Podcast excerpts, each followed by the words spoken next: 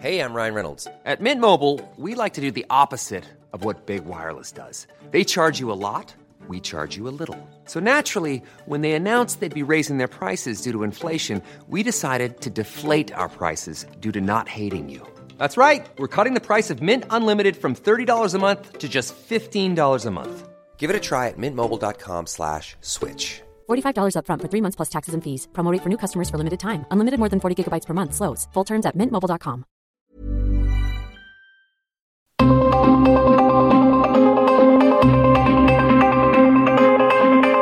El Heraldo Radio presenta Zona de Noticias con Manuel Zamacona. Zona de Noticias, el epicentro de la información.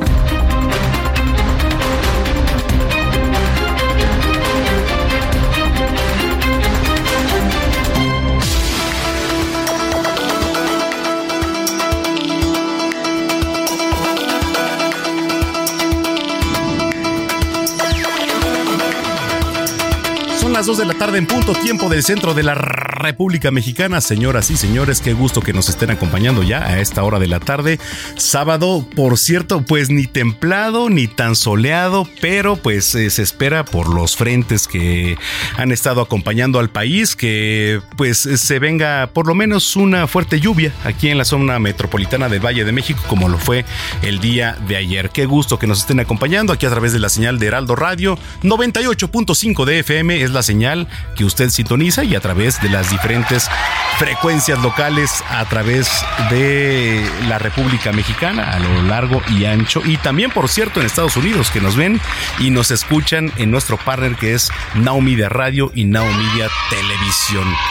Bueno, pues eh, tengo el gusto de estar también aquí con Ángel Arellano. ¿Cómo estás, Ángel? Muy bien, Manuel, ¿tú qué tal? ¿Cómo te fue de arranque de fin de semana? Ayer, ¿qué tal la pasaste? Perfecto, bien. Y este, pues con muchas noticias. Y bien. por eso le vamos a entrar al ¿Qué onda aquí análisis. con, con el señor que dice que ¿No? Dicen por acá que eres el, el señor de la música. el ¿Es, señor es de correcto? la música. Sí, fíjate que ahí entre semana nos aventamos, además de la información, Sí. unos comentarios musicales, pero hoy, hoy el, el protagonista es mi compañero Diego Iván. Diego Iván. Diego Iván. Uy, pero siempre es protagonista. Bueno para la música. ¿No? Oye, y bien que decías que arrancamos con como que nublado, como lluvioso, como que no. Estamos en- entre 22 y 24 grados aquí en la. Ciudad de México, pero si uno sale, eh, pues tienes la percepción de que va a llover en cualquier momento, como lo Ah, dices. Yo creo que está estimado. partida la República. Los que les gusta el sol, bueno, sol, o sea, un día soleado, y los que les gusta un día nublado. Así es. Que por cierto es la mayoría. Y hoy fue el día especial, aparte del eclipse. Este eclipse Ah, que. ¿sí? Pues un, un eclipse en la mañana, ¿no? Que comenzó por ahí de las 9.45, se extendió por ahí un par de horas más. En, ya eh, en las redes sociales, pues muchas fotografías, algunas muy buenas, particularmente allá en el estado de Yucatán. ¿Eres creyente? No. No, o sea, nada que ver. No, y es que, a ver, viene el eclipse y de repente dicen, no, es que yo soy de signo Tauro, yo soy de signo Géminis, yo soy Aries. Bueno, yo soy Aries, ¿no? Pero para eso vamos a platicar con Ada Catalán un poquito más adelante para que nos diga, pues, un poquito de qué va, ¿no? Esto, porque sí, hay gente también y mucha que pues eh, se encasquilla también en, en los eh, en las creyentes y está bien. Así es, así es. Aquí, aquí es libre pensamiento. Exacto. Respeto para todas las creencias. Y pues este también estamos abiertos a escuchar qué, qué conceptos traen. Por supuesto. invitados. Bueno, oiga, como siempre, yo lo invito para que se ponga en contacto con nosotros, arroba Samacona al aire, le repito, arroba Samacona al aire. Eh, mándenos sus quejas, denuncias, es muy importante, ¿por qué? Porque nosotros somos una, un vínculo con la autoridad, nos están sintonizando, entonces es más fácil que usted ¿Ya estamos al nos llegue la denuncia y tenemos un WhatsApp, al rato se le vamos a dar el, el WhatsApp y este, pero por lo pronto arroba Samacona al aire. Oiga, le tengo regalos, por cierto, para mañana. Le tengo regalos para mañana. Entonces, pues lo primero que usted tiene que hacer es seguirnos en redes sociales, arroba Samacona al aire. Cuando son las 2 de la tarde con 4 minutos, está Ángel Arellano con el resumen de noticias. Resumen inicial, lo más importante ocurrido hasta el momento.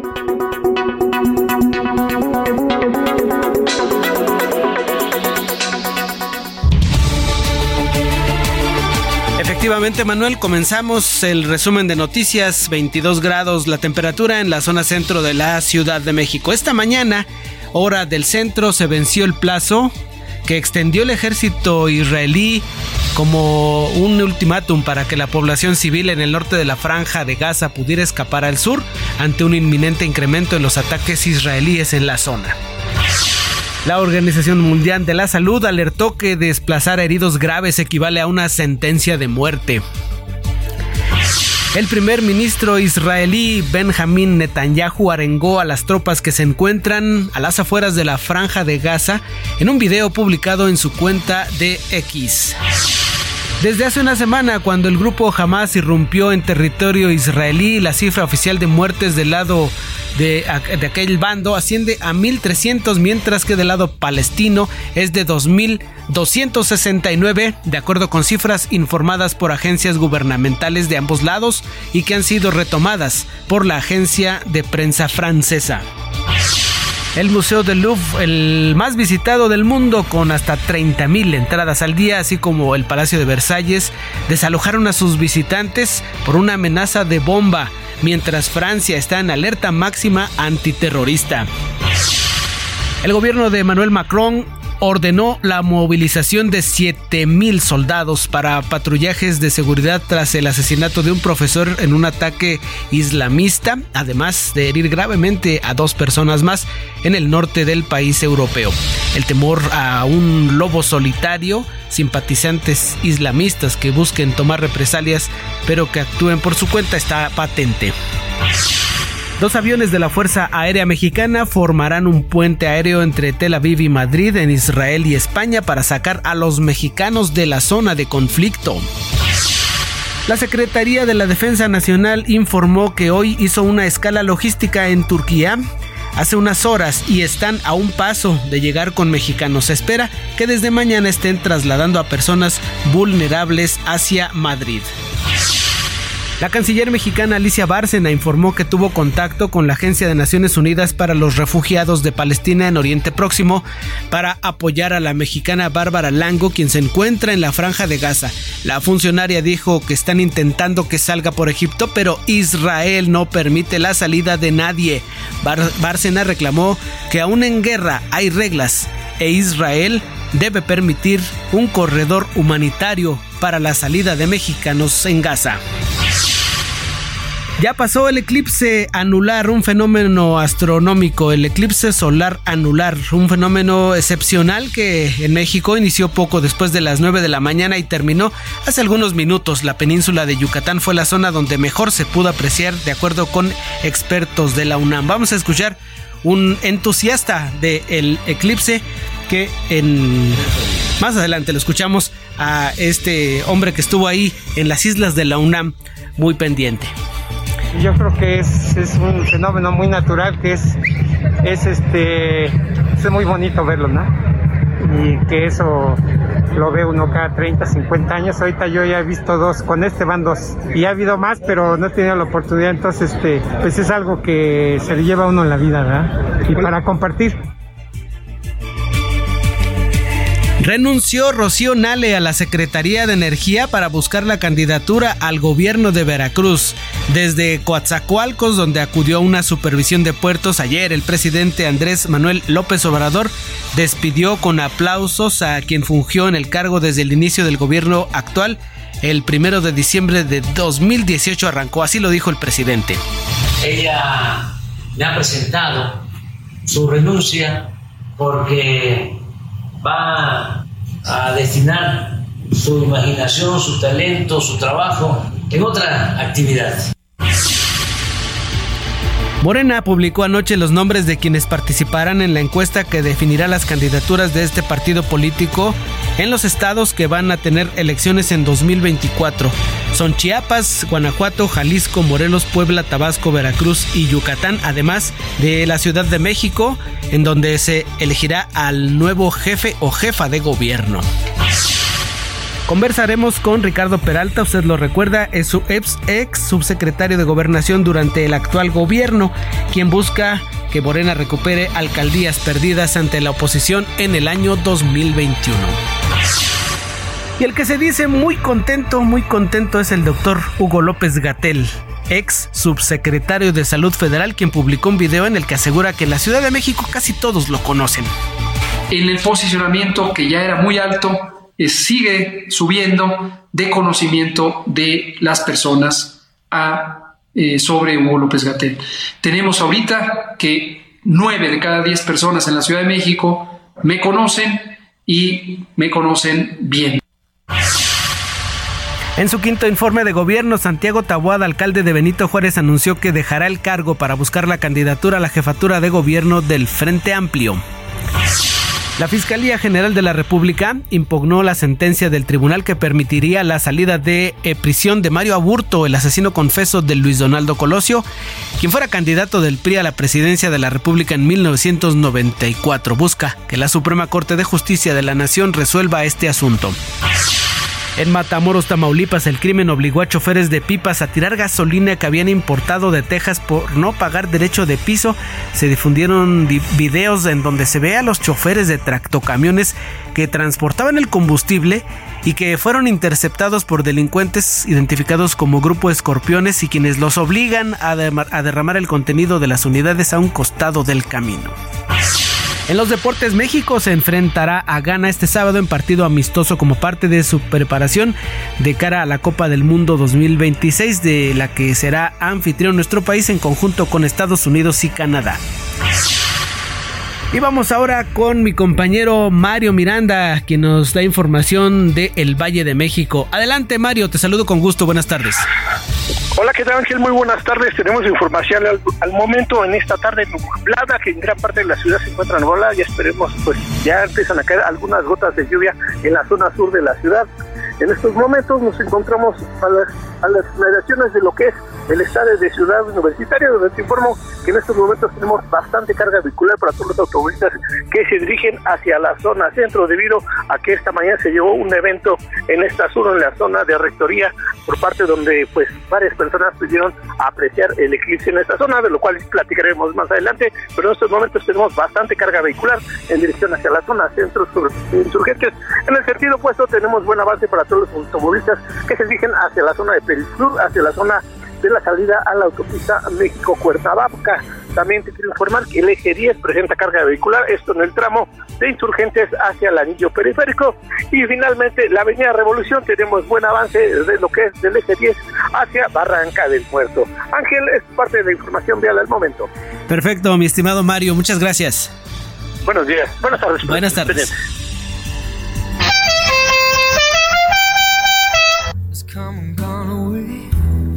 Paris or Rome, but I wanna go home. Mm. Maybe surrounded by a million people, I still feel all alone. Just wanna go home. Es la voz de Michael Bublé quien concluye este fin de semana sus presentaciones en la Ciudad de México y de acuerdo con la prensa nacional regresará a sus oficinas en Vancouver repleto de regalos como sombreros de charro y pues tequilas, cómo no. Y es lo mínimo. No, pues imagínate nada más. Ahí está, es lo mínimo. Es lo mínimo de que se puede esperar. Mira, ya se puso a tono Michael Bublé. Sí. Tiene 48 años y dicen, dicen que parece que ahora sí se va a retirar de los escenarios, cuando menos durante un tiempo tiempo. Es lo que ha dicho en unas declaraciones este canadiense que se, enfoca se va a enfocar más en su carrera como empresario, actor y va a dedicar más tiempo a su familia. Eso es lo más importante porque eh, de repente, pues cuando llegas a la vida artística, eh, se pierde un poco la parte familiar. Así es, giras, giras y giras y, giras. al rato va a estar otra vez de regreso, va a extrañar. Hay, hay un disco de Michael Bublé eh, de Navidad que es increíble. Sí, es un cantante con una, gran voz y este, se hace acompañar también de muy buenos músicos. Sí. A mí me gusta mucho con, con, cuando canta jazz. Ah, también, por supuesto. Y me parece que es este, no sé si sea el mismo, pero eh, en las canciones de Navidad con sus tonos de jazz. Sí, claro. Así que. Invítalo a cabina. ahorita anda por aquí en México, ¿verdad? sí, por ahí. Pásame mi celular. Gracias, Ángel Arellano. Gracias, muy buenas tardes, Manuel. Like a flower bending in the breeze, bend with me, sway with ease. When you dance, you have to way with me. Stay with me, sway with me. Sigue a Manuel Zamacona en Twitter e Instagram, arroba Zamacona al aire.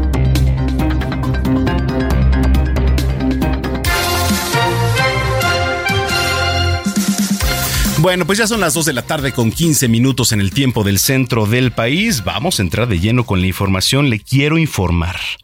Eh, Morena publicó ya la lista de los posibles candidatos que van a entrar en la contienda electoral 2024. Un total de ocho estados y, por supuesto, la Ciudad de México. Eh, hay perfiles, por supuesto, hay perfiles. ¿Quién se perfila? Adelante, Elia Castillo.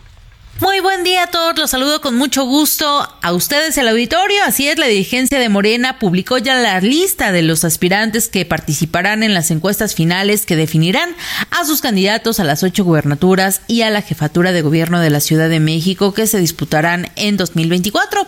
El Comité Ejecutivo Nacional, a través de la Comisión Nacional de Encuestas, salvó perfiles que ya habían sido eliminados por los consejeros estatales o los consejos estatales, entre ellos el exprista Jorge Carlos Ramírez Marín en Yucatán, Miguel Torruco en la Ciudad de México, Eduardo Ramírez en Chiapas y Alejandro Armenta en Puebla.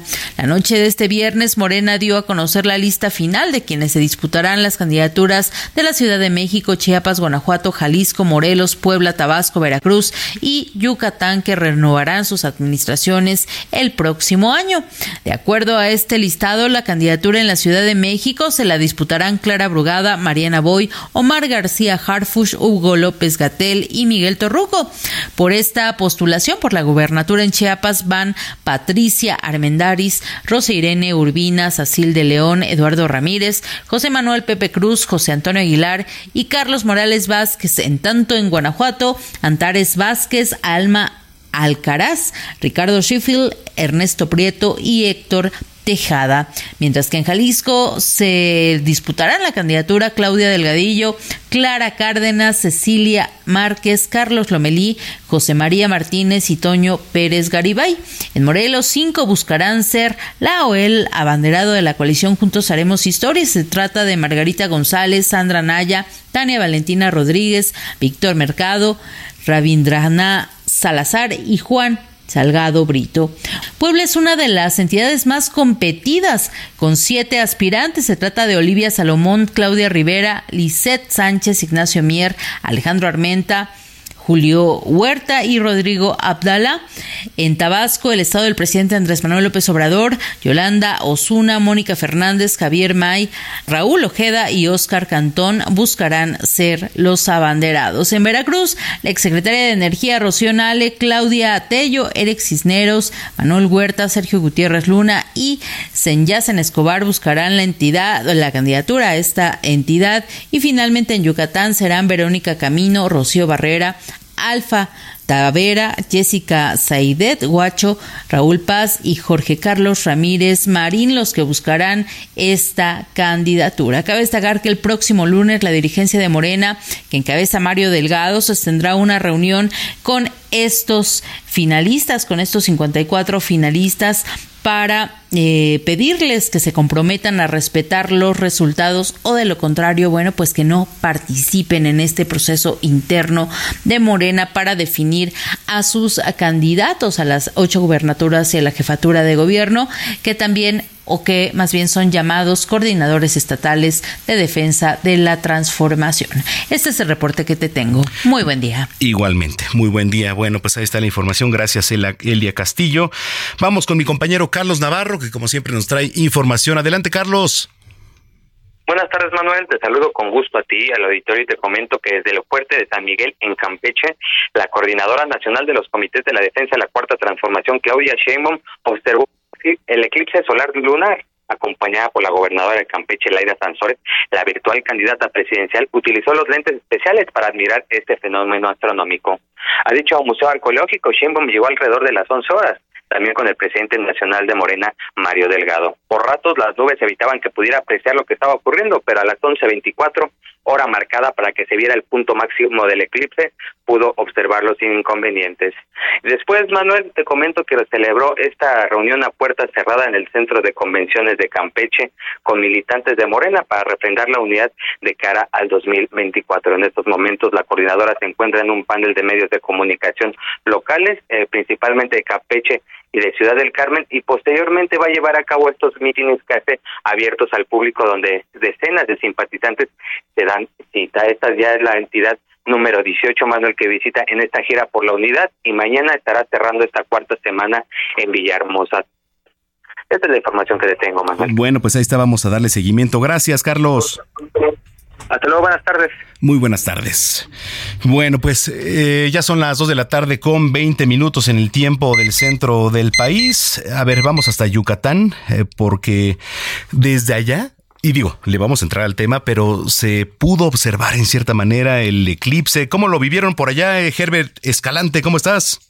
Buenas tardes, los saludo con gusto y les comento. Cientos de personas, la mayoría estudiantes, acudieron desde temprana hora a diferentes sedes en Yucatán para poder observar con telescopios de filtros solares el eclipse solar de tipo anular que se observó este sábado. Tal es el caso de las personas que acudieron a la Universidad Tecnológica del Poniente. También se organizaron actividades recreativas y académicas en otras localidades como el pie de la ermita en Tecash, la unidad académica de la UNAM en el puerto de Cisal, en el Centro Estatal de Capacitación Investigación y Difusión Humanística en Izamal, así como los museos de historia natural y del mundo maya y el Parque Ecológico Metropolitano del Sur Yumzil en Mérida. Este fenómeno astronómico tuvo una visibilidad del 88 al 90% en el territorio yucateco, principalmente en la zona sur poniente de la entidad. La coordinadora del Comité Yucatán de Eclipses, Daniela Tarjuni, explicó que el anillo de fuego se pudo observar con claridad en todas las zonas arqueológicas que pertenecen a la ruta PUC, como son Uxmal, Caba, Sayil Islapac, Labna y Oshkitok.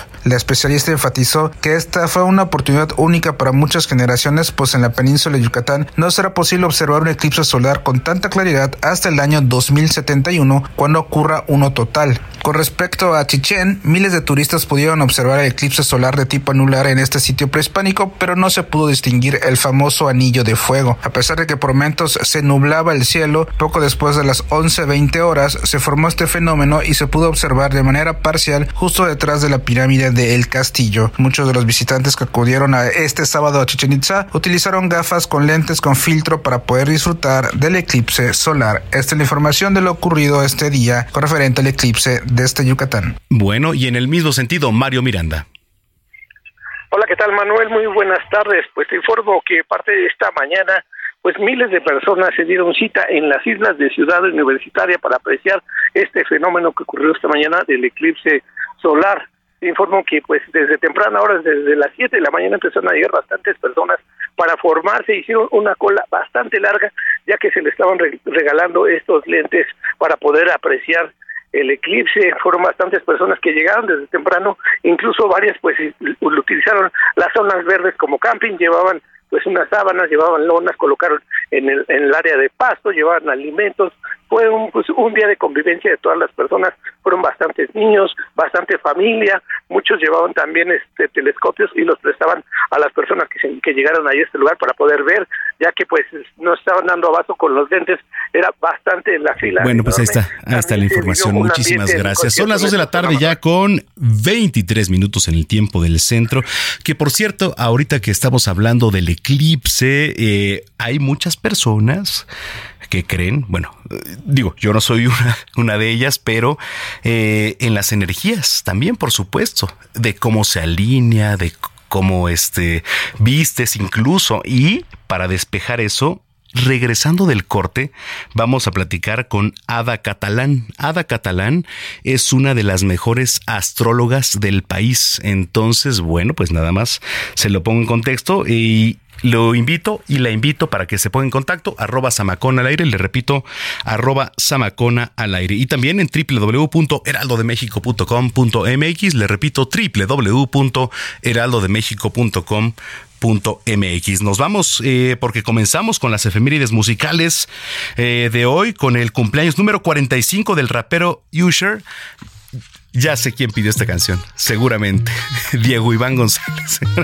Pero bueno, nos vamos con eh, el cumpleaños número 45 del rapero Usher, quien además fue elegido para ser el artista principal en el Super Bowl número 53 que se va a celebrar en Las Vegas y por eso estamos escuchando Boyfriend. Con eso nos vamos a la pausa, no le cambie, porque venimos al análisis.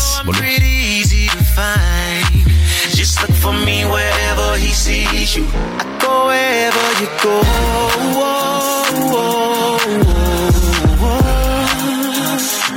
I go wherever you go.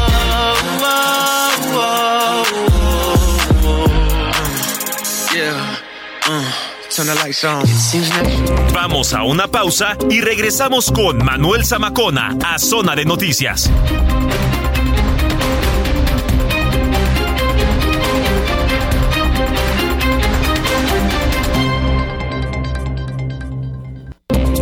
Estamos de regreso en Zona de Noticias con Manuel Zamacona por el Heraldo Radio.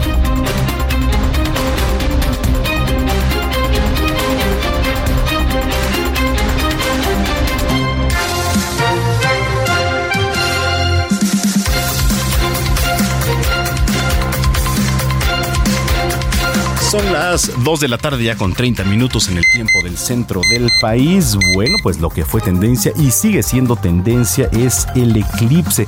¿Cómo entenderlo? Porque de verdad, de repente, bueno, eh, nos formamos por va- varios eclipses, pero este en particular eh, marca. Entonces, eh, tengo el gusto de saludar en la línea telefónica a Ada Catalán, astróloga y de las mejores de México. Ada, ¿cómo estás? Manuel, muy bien. ¿Y tú? ¿Cómo va todo? Gracias, qué gusto saludarte. Oye, ¿cómo entender eh, este eclipse? Platícanos. Pues mira, primero eh, hay que ponerlo como, como muy claro, como nos lo explica la NASA, ¿no? Nos habla de que estos eclipses solares, pues bueno, ocurren cuando hay un objeto en el espacio, ya sea un planeta o la luna, que pasa a través de la sombra de otro objeto en el espacio. Y esto hace que el Sol pues parezca bloqueado, ¿no? Esto es que pues la luna va pasando entre el Sol y la Tierra y bloquea todo o parte del Sol para nosotros los espectadores. El día de hoy precisamente tenemos uno de esos tipos de, de eclipse que es el solar anular. Y este pues va ocurriendo cuando la luna se alinea entre el Sol y la Tierra, pero en su punto más lejano desde la Tierra. Por eso es que precisamente vemos como este anillito alrededor de la luna. Esto es que en este punto en el que se pone la luna, pues bueno, eh, no bloquea completamente la vista del sol. Y entonces vemos este disco oscuro y encima un disco más brillante, grande, y eso es lo que crea este anillo, y por eso que lo conocemos como eclipse solar anular. A ver, ¿y cómo entender esto, eh, por ejemplo, de la gente que tiene energía o esto? eh, digo, tú, por ejemplo, que eres experta en esto, ¿cómo entender todo, todo lo que representa? Pues mira, primero en esto que, bueno, entendiendo que es un fenómeno astronómico, eh, evidentemente, como todo lo que pasa en el universo, tiene afectaciones en todo el universo. ¿Qué pasa con nosotros? Fíjate que incluso, eh, como la nuestra, ¿no? Nuestros ancestros, los mayas, los mexicas, siempre nos decían que todo lo que pasa en los eclipses es precisamente para sacar a la luz todo aquello que está en la oscuridad. Entonces, por ejemplo, eh, ahorita Manuel, si tú de repente dices, "Oye, yo siento que alguien me anda como mintiendo, alguien me anda ocultando algo, va a pasar algo en este movimiento universal que va a permitir que tú te des cuenta o que esa persona incluso tenga la necesidad de decirte las cosas. Eso es mucho lo que se veía acá y que también te dicen, es esta perfecta compulsión y reconocimiento de que todo lo que hay en el universo tiene luces y tiene sombras y es reconocer esta parte en la que pues vamos por la vida, ya sabes, solamente Sí. mostrando nuestras luces, nuestra mejor cara, el ser positivo, pero que realmente pues todos obviamente tenemos esa parte oscura, sí negativa, sí de, de estudiarnos mucho a nosotros mismos. Oye, pero eh, digo, si vibra de repente, ¿no? Bueno, no sé, digo, desde el aspecto en, en que tú eres experta, eh, de repente, eh, ¿qué consejos, qué supersticiones también? Porque es importante, ¿no? Eh, dentro de todo esto. Fíjate que pasa mucho, ¿no? Fíjate que la astrología finalmente se basa mucho, específicamente en los eclipses, en la ley de correspondencia. que indica que como es arriba es abajo y como es abajo es arriba, ¿no? Entonces, está estableciendo este vínculo que es muy grande entre los eventos celestiales, que es el macrocosmos, y la influencia en esta vida terrestre, que es el microcosmos. ¿Qué pasa? Que nos dice mucho que cuando está este eclipse es como si nosotros perdiéramos momentáneamente nuestro potencial interior. De repente podemos sentir que, no, que tenemos un poco de ausencia en nuestro poder personal y que nuestra voluntad o todo lo que queremos visualizar para nuestras metas no está fluyendo. Esto que bien dices, ¿no? Acerca de los mitos, fíjate que incluso ayer precisamente alguien eh, en mis redes me preguntaba, oye, es que sabes que yo estoy embarazada y seguramente es un problema y, algo va a pasar o me toca ocultar casi del sol y hombre, no, no pasa nada, ¿no? La cuestión es que sí tiene estas afectaciones en una cuestión más bien emocional. O sea, ¿sí afecta? Que tiene influencia. ¿no? Al final del día hay que entender que esto es una, una cuestión de tendencia y si nos eh, estamos influenciados porque somos, somos parte del universo, pero no lo determina, no es una sentencia, Manuel. Eso siempre me gusta mucho aclararlo, no, no son sentencias. ¿Qué pasa al final del día? Todos los eclipses pasan en lunas nuevas. Y como luna nueva eh, siempre son inicios, se intensifica el efecto de un eclipse. Y luego aparte, ¿sabes que También lo tenemos en un... Eh, este, este eclipse se da en el signo de Libra. Entonces, todos aquellos eh, cosas, todas aquellas personas que de repente están teniendo poder en cualquier ámbito de su vida, pero que no sea un poder ni legal ni legítimo, generalmente se derroca generalmente viene, viene hacia abajo con esto, ¿no? Ok. Y eh, también hay que entender, digo, en cómo nos afecta, es una cuestión emocional. ¿Qué nos puede pasar? ¿Son los zodiacos? ¿Sabes que sí? Sí pasa mucho esto, pero sabes que vamos a sentir más, y seguramente, digo, pasa con tus escuchas, igual te ha pasado a ti, vamos a sentirnos más cansados, fíjate. Ok. Pasa un montón. ¿Pero qué? ¿Depende del signo o depende de qué? No, no, no.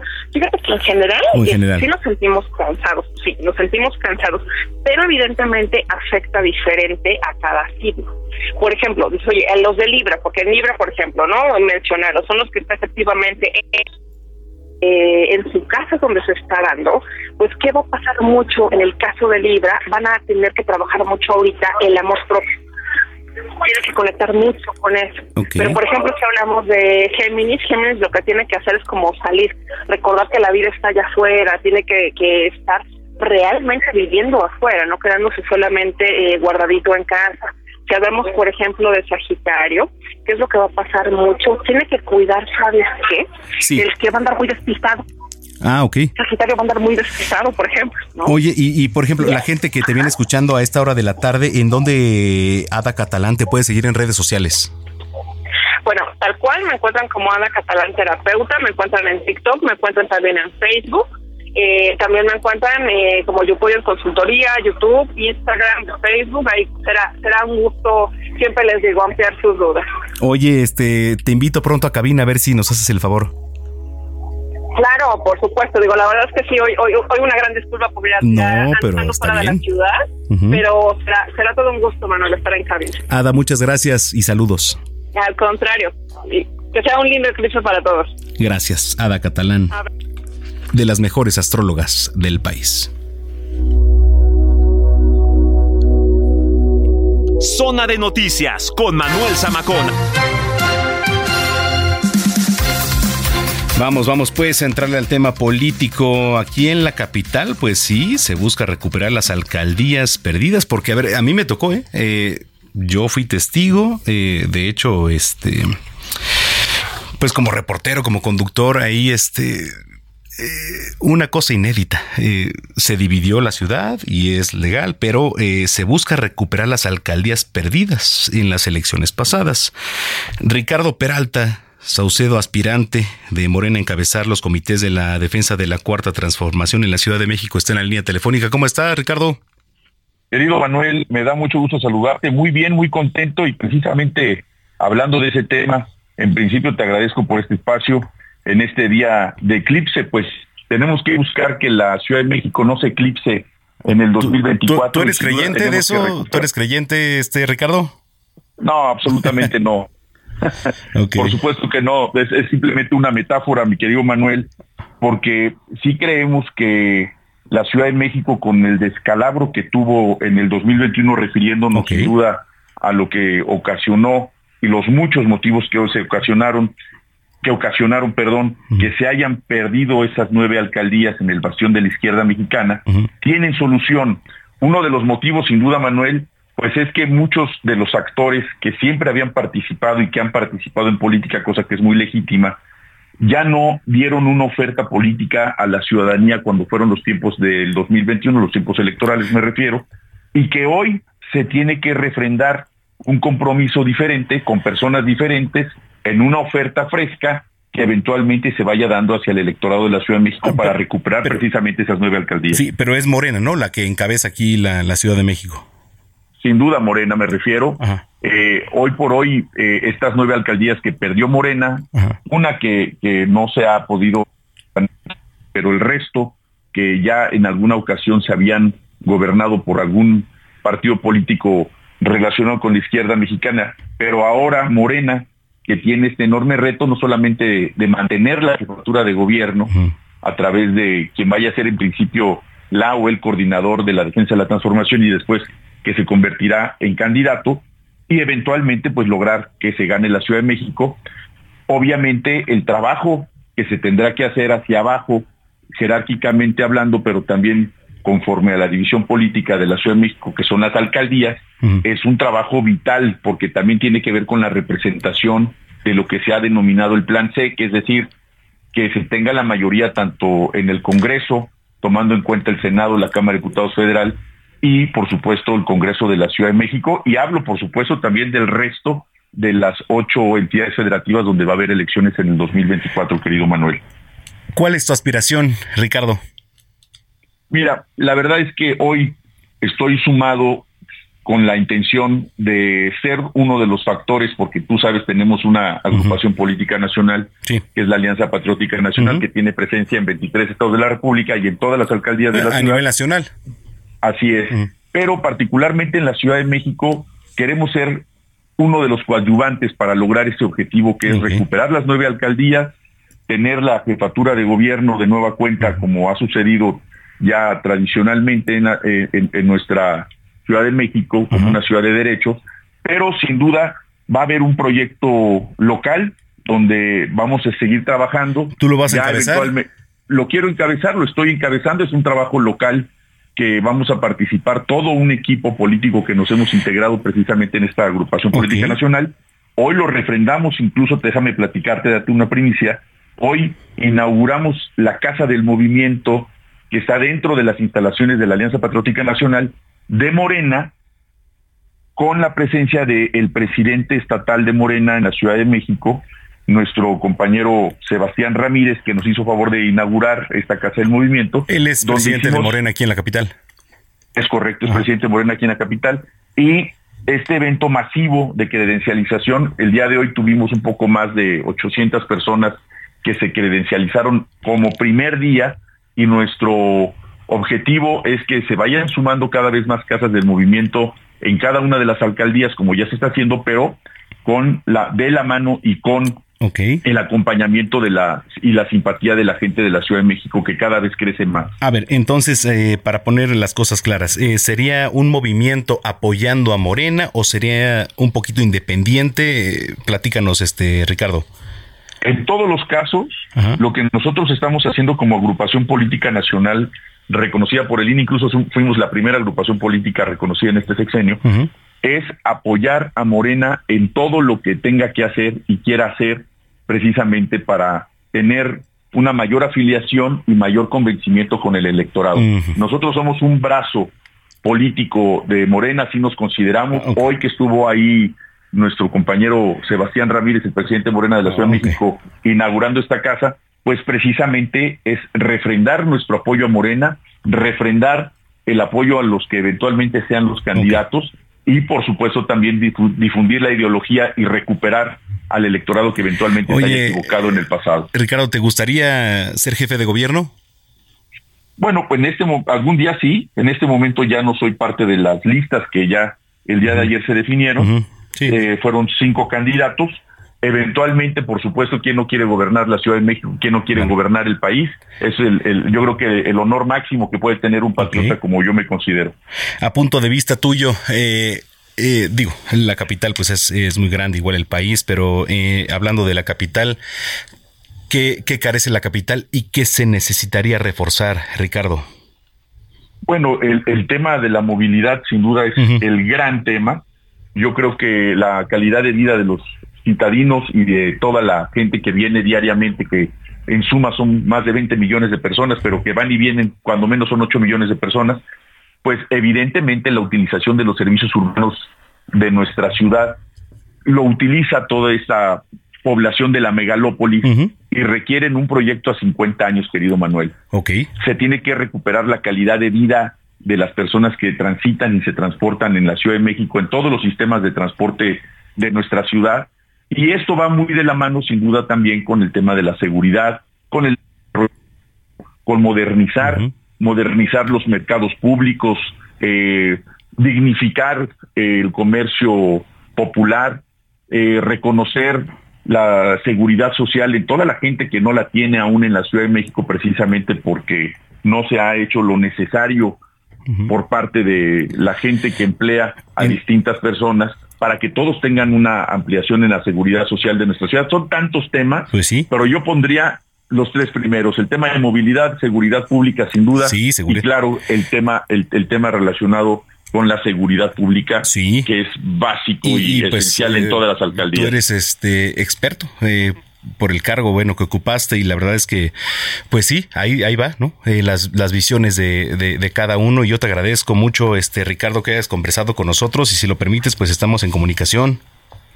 El agradecido soy yo querido Manuel. Les mando un abrazo. Estoy aquí en casa de, de mi mamá espiritual aquí en la okay. en la alcaldía de Álvaro Obregón un saludo para todos y que tengas muy buena tarde, mi querido Manuel. Igualmente, igualmente Ricardo Peralta, él es aspirante de Morena a encabezar los comités de defensa de la Cuarta Transformación aquí en la capital, dos de la tarde con 46 minutos. Mujer Plena con Paulina Mosurrutia.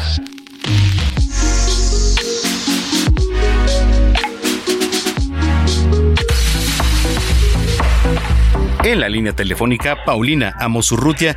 Eh, fíjate que no sabía, eh, a ver, espérame, eh, día, a ver, ¿dónde está Paulina? El miércoles. Día de la niña.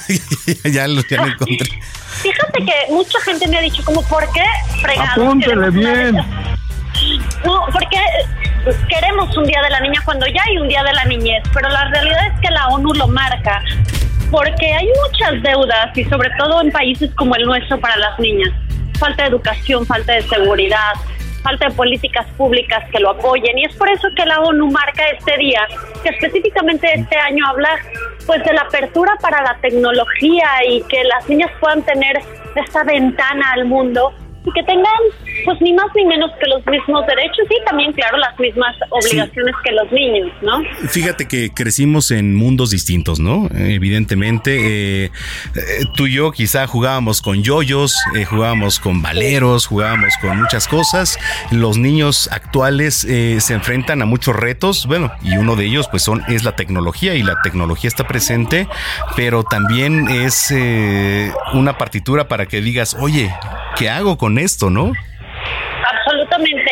Los reclamos, si podríamos decir esta palabra para este Día de la Niña, es uno que se amplíe la tecnología para que puedan tener estas oportunidades uh -huh. de estudio que desgraciadamente en muchas zonas, lo sabemos, las mujeres están marginadas, sí. tienen matrimonios infantiles y Arreglados. que no puedan tener absolutamente una educación de calidad que repercuten que no tengan autonomía económica y que como sabemos pues está muy ligado a la reducción de violencia en la mujer es decir una una niña educada va a ser una mujer que va a poder tener oportunidades de trabajo que va a tener autonomía económica y entonces se puede ver a la par del hombre no sí por supuesto porque a un hombre se le reconoce y siempre se le ha reconocido oye fuiste pues grande aquí en ese sentido pero es se minimiza de repente la situación y estamos en pleno siglo XXI, ¿eh? O sea, sí, pero parece sí, que estamos en el siglo XIX.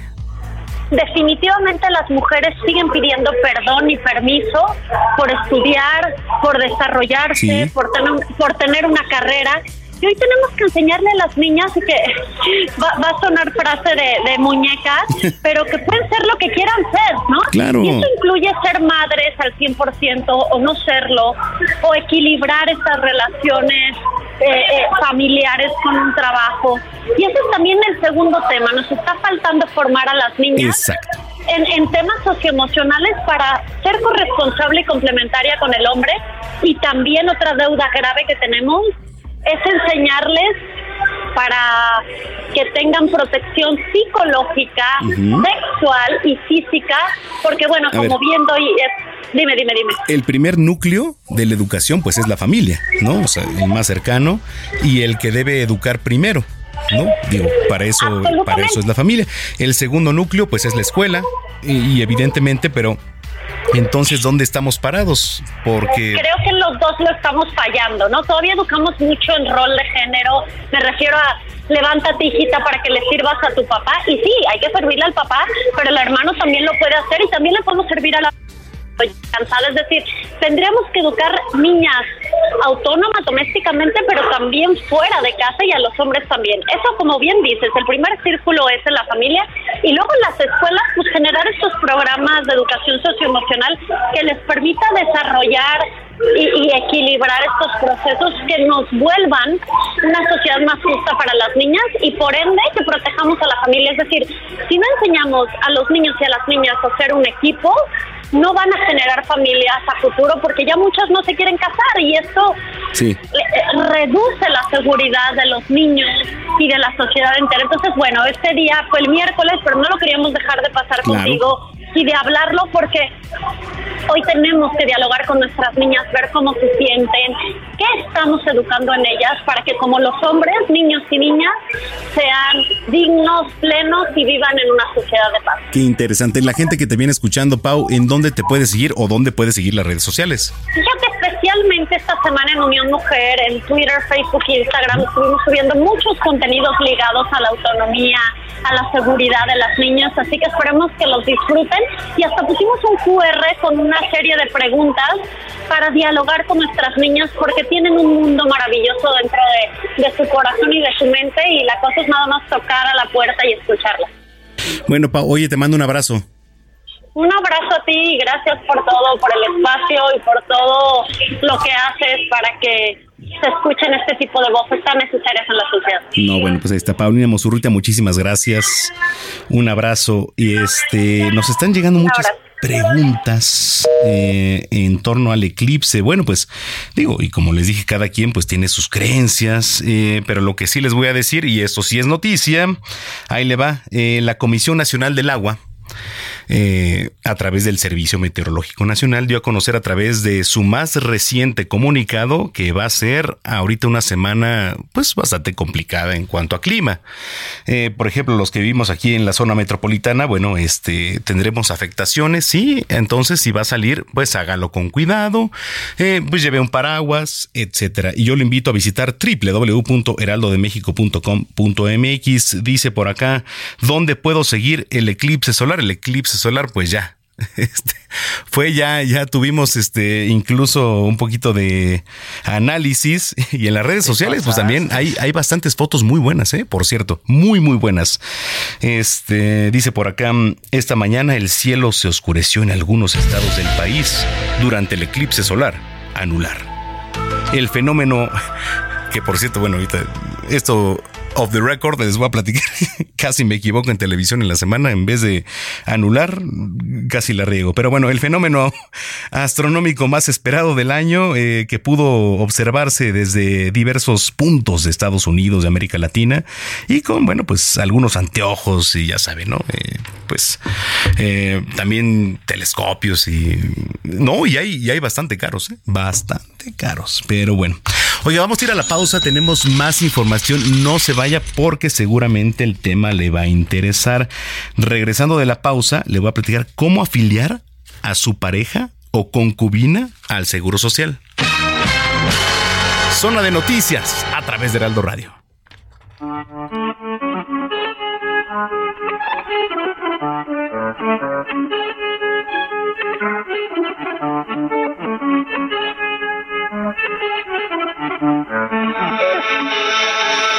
Imaginándote, metiéndome de todo, preguntándole a Dios el por qué. No me levanto tocándote, aquí mirando el reloj que no para de dar vueltas como yo. Y ando por ahí bebiendo en la ciudad, buscando qué hacer desde que tú no estás. De tu cuerpo ya yo soy usuario. Y el tocarte se volvió necesario. Y ando por ahí bebiendo en la ciudad. Buscando qué hacer desde que tú no estás. De tu cuerpo ya yo soy usuario. Y el tocarte se volvió necesario. Y ando bien loco. Mezclando humo y alcohol. Viendo salir el sol. Mirando la foto. Tuya en casa con mi chol. Regresa ya, por favor. Que yo te. Vamos a una pausa y regresamos con Manuel Zamacona a Zona de Noticias.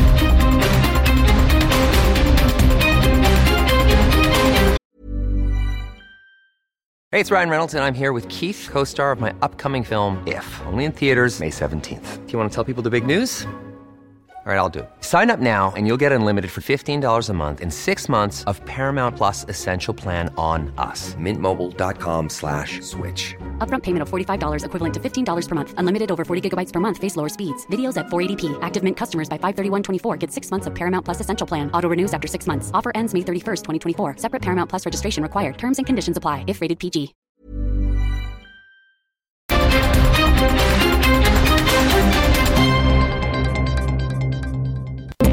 Ya estamos de regreso en Zona de Noticias con Manuel Zamacona por El Heraldo Radio.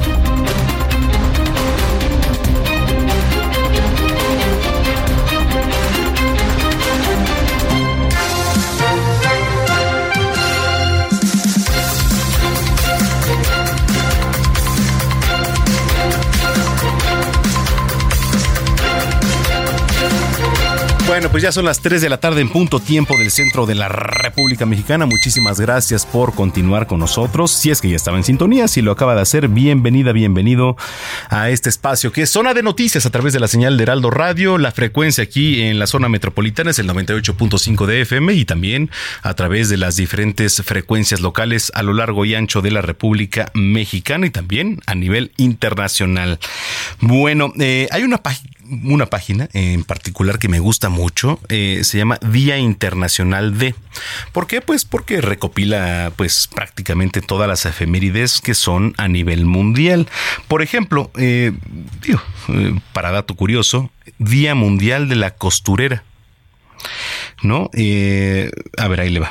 Mire, le pongo clic y le platico. Dice, es difícil encontrar el origen y el año de esta celebración, pues por la carencia de fuentes y datos oficiales. Sin embargo, en muchos países se celebra cada 14 de octubre el Día Mundial de la Costurera, pues para agradecer a estas mujeres, y ojo, eh, lo que dice mujeres, por su ardua y diaria labor en la creación y confección de prendas. Pues sí, porque esta labor, eh, digo, a pesar de que estamos ya en avanzados, eh, la venía y la viene haciendo en un 80% mujeres.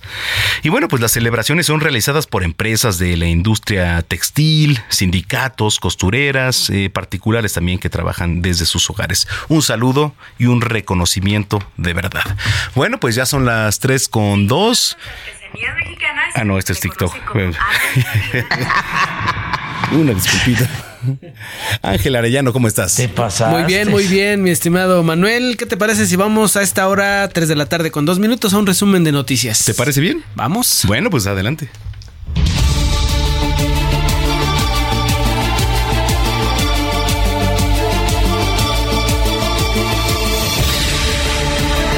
Esta mañana, hora del centro de México, se venció el plazo extendido que el ejército israelí fijó para que la población civil en el norte de la franja de Gaza pudiera escapar hacia el sur. La agencia de noticias AP reporta que familias completas caminan penosas ante una posible invasión por parte de las tropas israelíes. El Museo del Louvre, el museo más visitado del mundo, con hasta 30.000 entradas al día, así como el Palacio de Versalles, desalojaron a sus visitantes por una amenaza de bomba, mientras Francia está en alerta máxima antiterrorista. La canciller mexicana Alicia Bárcena recordó al Estado de Israel que aún la guerra tiene reglas, por eso dijo que tuvo contacto ya con la Agencia de Naciones Unidas para los Refugiados de Palestina en Oriente Próximo para apoyar a la mexicana Bárbara Lango quien se encuentra en la franja de Gaza. La funcionaria dijo que están intentando que salga por Egipto, pero Israel no permite la salida de nadie. Morena publicó anoche los nombres de quienes participarán en la encuesta que definirá las, candidaturas de ese partido político en los estados que tendrán elecciones.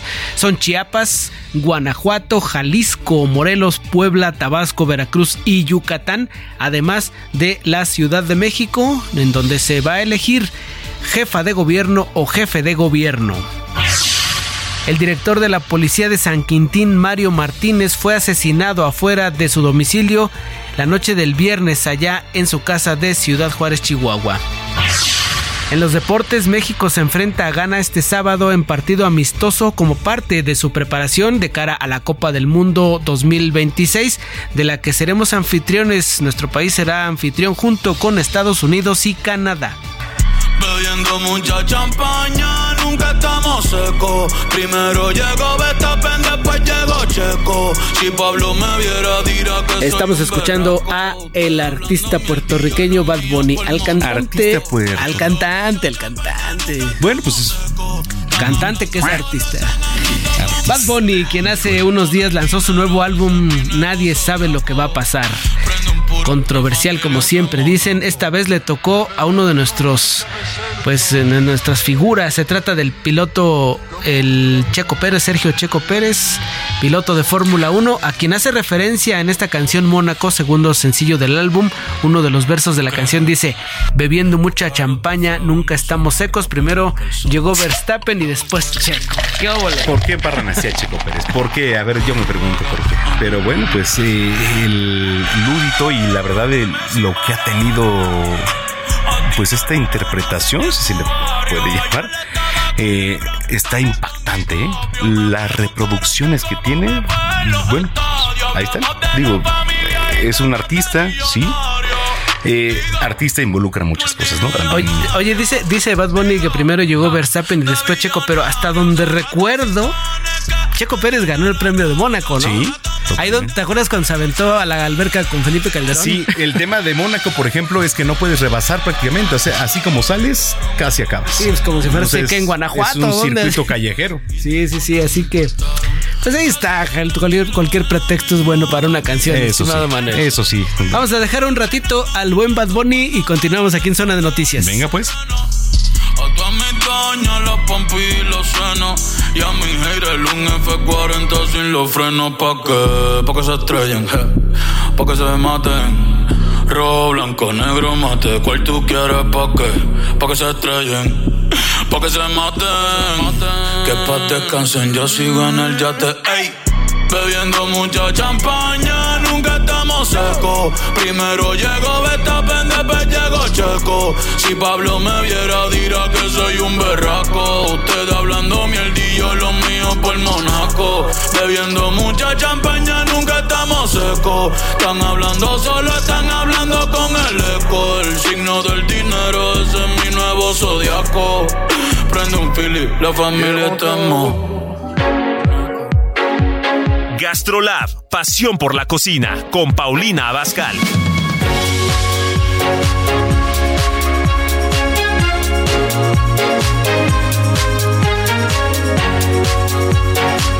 Bueno, pues llegó una de las secciones consentidas aquí que es Gastrolab con mi querida chef Paulina Abascal y me da mucho gusto saludarte, Pau, ¿cómo estás? Hola, Manuel. Ay, a mí también me da muchísimo gusto saludarte. ¿Todo bien? ¿Tú qué tal? Muy bien, aquí ya listo con eh, el recetario y la pluma. Muy bien, pues vamos a hacer una gelatina de horchata. Ok. ¿Te antoja? Me parece perfecto.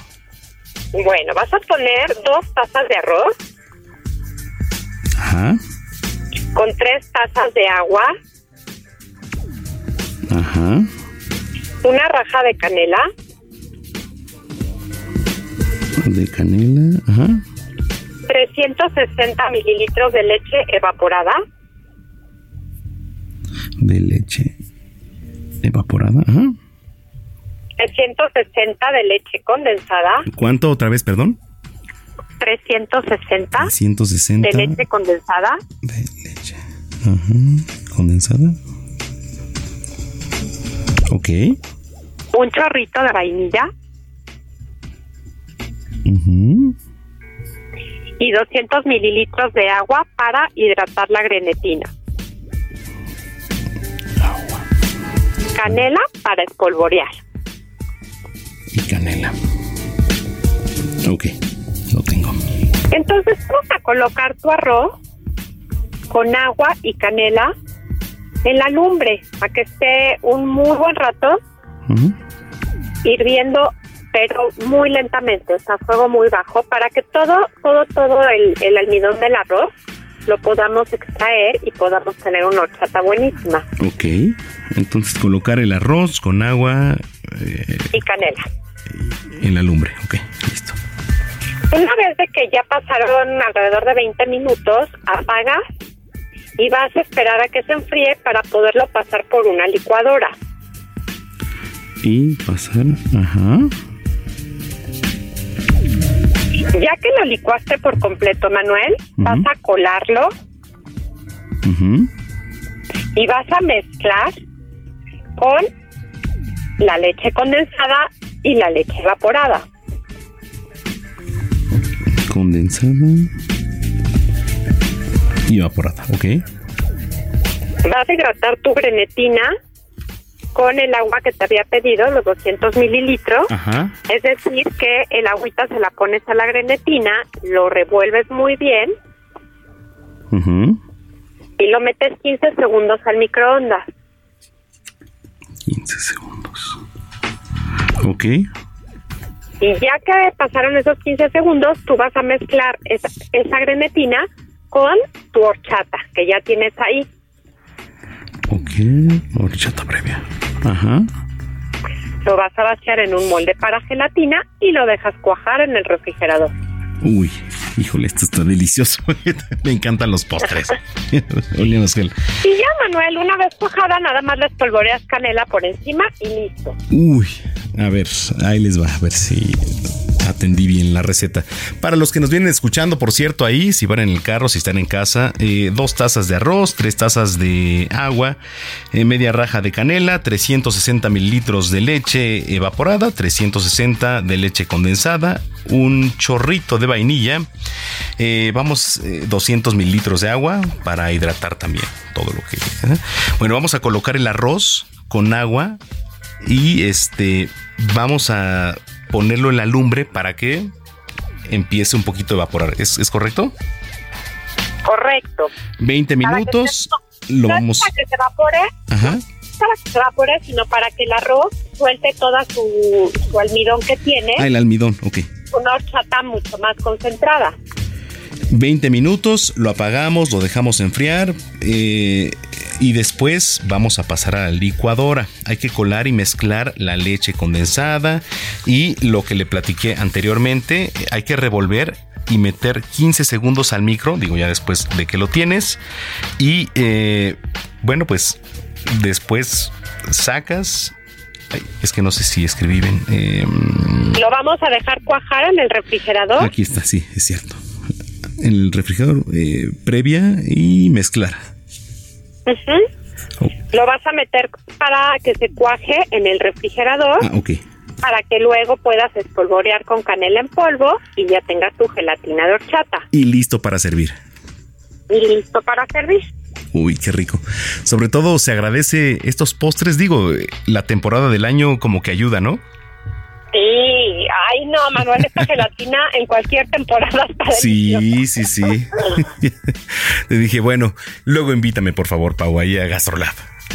Ah, ya sabes que es tu casa siempre, por favor, Manuel. Gracias. Oye, la gente que te viene escuchando, ¿en dónde te sigue? Y por supuesto, ¿dónde te ve también? Acuérdense que estamos lunes, miércoles y viernes al estilo de Paulina Bascal a las 11 de la mañana. También estamos martes y jueves por GastroLab Y bueno, nos pueden seguir en todas las plataformas del, del Heraldo Media Group y en las mías propias, que es Paulina Bascal, el que tiene la palomita azul para que no acepte imitaciones. Bueno, pues te mando un abrazo y nos escuchamos dentro de ocho días. Gracias, Manuel. Que tengan muy bonito fin de semana todos. A ti. Gracias, Paulina Pascal. 3 de la tarde, 13 minutos. Sigue a Manuel Zamacona en Twitter e Instagram, arroba Zamacona al aire.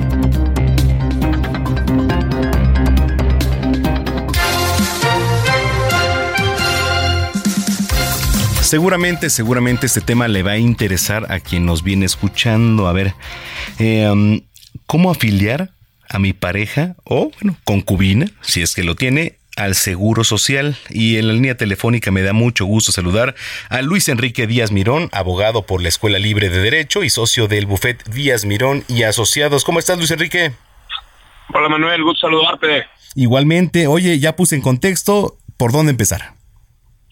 Pues mira, el concubinato es una situación que se da de hecho más que de derecho, como el matrimonio, pero no por eso deja de tener efectos jurídicos que son bastante trascendentes, inclusive y similares a los efectos jurídicos que tiene un matrimonio. Entonces, el hecho de que una persona tenga un concubino, una concubina, eh, ¿Y qué, qué, debemos entender por esto? Pues que llevan más de cinco años viviendo como pareja o que tengan hijos en común.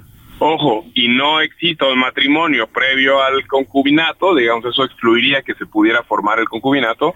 eh, entonces se da materialmente el, el, el, concubinato para efectos jurídicos y es normal que las gentes, las personas piensen que al no estar casados, el concubinato o el, la concubina, el concubino, pues no tengan derechos a, a, a, a, como si estuvieran casados, ¿no? Las personas se sienten que están así nada más como arrejuntadas, pero es una situación de hecho que cada vez es más normal en nuestro país, Manuel, menos sí. gente se casa y más gente escoge vivir junta. Totalmente, y es una recomendación enorme, ¿eh? o sea, la que estás diciendo, porque como bien dices, pues eh, cada vez y según eh, las estadísticas, ¿eh? va a la baja, a la baja, a la baja, de repente, pero ¿qué recomendación para ahí, este Luis Enrique?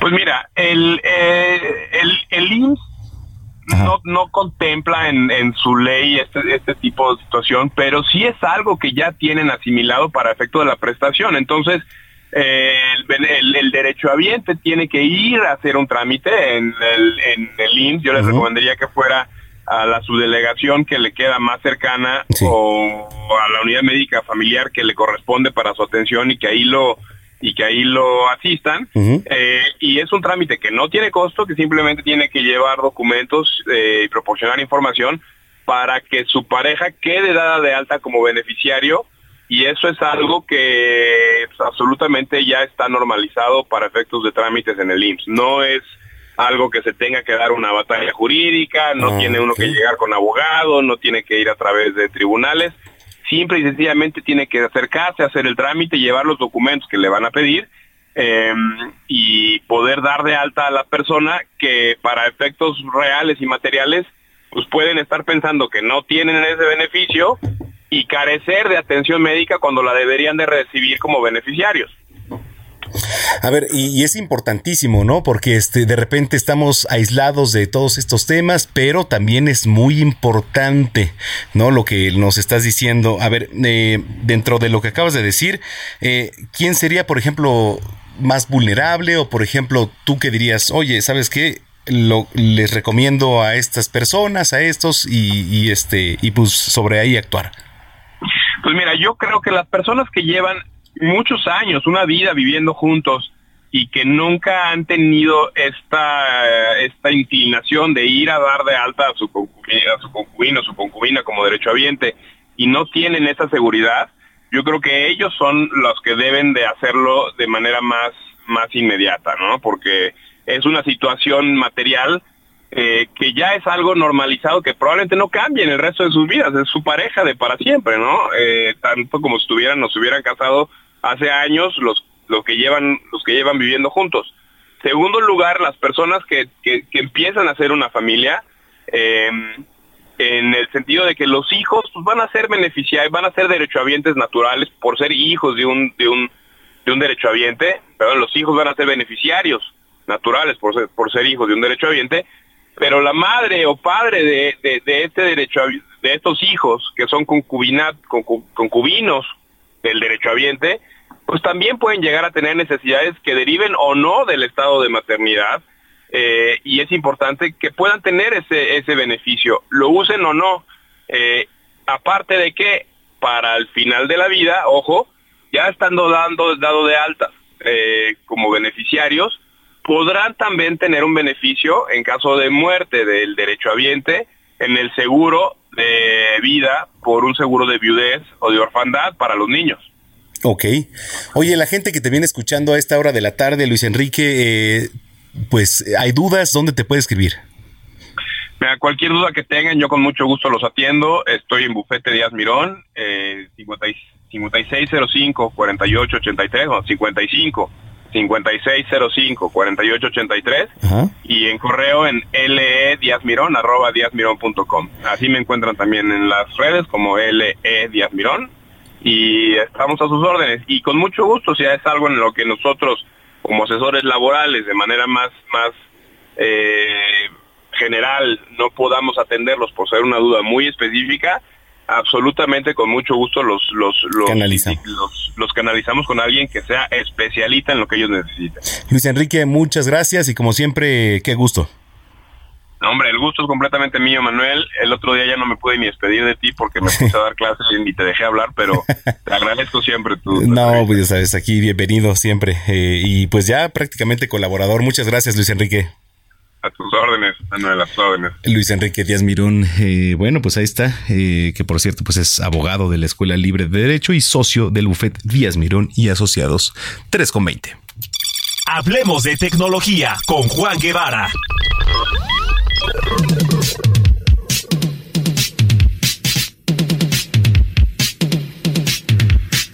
A ver, hay un tema aquí que está medio escabroso. Meta está considerando a ustedes, radio escuchas, cobrar por acceso a Facebook. O quizá no. Tú sácanos de la duda, Juan Guevara, ¿cómo estás? Mi queridísimo Manolo Zamacona, así es, tú pagarías 14 dólares al mes por una versión de Facebook sin ningún tipo de eh, anuncios o 17 dólares al mes por Instagram. Te voy a ser muy sincero, ya casi no ocupo Facebook. O sea, Facebook ya de verdad no lo ocupo. Instagram sí lo ocupo. Y tú lo sabes. Sí, sí, es correcto. Fíjate que eh, esa es la, la experiencia de la mayoría de los usuarios. Facebook está teniendo, eh, Facebook está teniendo un tema interesante porque está perdiendo usuarios de una manera muy fuerte. Y además de eso, el, ah, el- lo importante aquí de mencionar esto es que los usuarios que tiene Facebook, eh, pues deja- están, de- eh, están dejando de eh, acceder a Facebook. Eh, Instagram es otra historia. Instagram es una red que al final del día tiene mucho más uso, mucho más uso, eh, pero pues como tú sabes, Meta está teniendo problemas por dos razones. Uno, porque eh, lo que les acabo de mencionar, eh, los usuarios de Facebook ya no entran a Facebook. O sea, eh, tienen su cuenta y quizá la tienen como porque no la han podido cancelar, alguna cosa así, pero ya la realidad de las cosas es que entran muy poco. Eh, y esto está generando unos serios problemas para eh, Facebook, porque pues todos sus usuarios que entraban y venían anuncios sobre toda la actividad que existía eh, de los usuarios en Facebook, pues ya no la tienen. Y eh, lo que hizo eh, X o X o Twitter de dar un acceso mensual por una cierta cantidad ha llamado la atención en ciertas redes, en este caso Meta, y dice, bueno, pues si Twitter, si Twitter lo hace y Twitter te da una versión Ex Twitter, ¿no? de- de- de- sí, sí, sí, sí, claro. O sea, si X te da una versión eh, premium de, de X o de Twitter por X número de dólares al mes y además te da la eh, identificación y la marquita azul y todo ese tema, bueno, ¿por qué no Facebook, que es una red más grande, o por qué no Instagram puede cobrar 17 dólares al mes? Ahora, esto, esto se va a definir en, los en las próximas semanas. Esto es algo que hay unas serias conversaciones dentro de Meta porque Meta no está no está generando el dinero que necesita generar a través de Facebook. Facebook es una red eh, decadente, es una red que va hacia abajo eh, y ese es un tema. Eh, entonces, ¿cómo va a afectar esto al usuario? Bueno, si se si se llega a dar estas versiones gratuitas o estas versiones de paga en las redes sociales, en el caso de Meta, bueno, pues de repente vamos a despertarnos y no va a tener que decir, bueno, si quieres acceder a Instagram, tienes que tener una suscripción mensual de 17 dólares eh, la pagas o no la pagas. Si no la pagas, te van a llenar de anuncios completas todas las versiones de, la línea de tiempo o el, timeline o tu muro, etcétera, de, publicidad, de manera que lo hagan pues, prácticamente la experiencia imposible para aquellos que decidan no pagar el acceso a Facebook o el acceso a Instagram. Eh, ese es un primer lugar. Y en segundo lugar, todos aquellos, todos aquellos negocios que tienen eh, páginas tanto en Facebook como en Instagram que venden a través de Instagram, que utilizan Instagram como una plataforma para poder eh, promover sus productos y sus servicios, pues obviamente se van a ver afectados porque la reducción de los usuarios, porque la mayoría de los usuarios va a decidir no pagar, eh, va a tener una va a tener un, una reducción de usuarios y sobre todo una reducción de ventas para todos aquellos que ponen anuncios en estas redes, ¿no? Eh, hay muchísimas empresas en México, en los Estados Unidos y en Latinoamérica en general, que viven de los anuncios que ponen en redes. O sea, generan sus clientes en base a los anuncios que generan en redes. Este Juan, eh, vamos, a una pausa. ¿Me aguantas? Sí, claro. Vamos, rapidísimo, pausa, volvemos. Vamos a una pausa y regresamos con Manuel Zamacona a Zona de Noticias.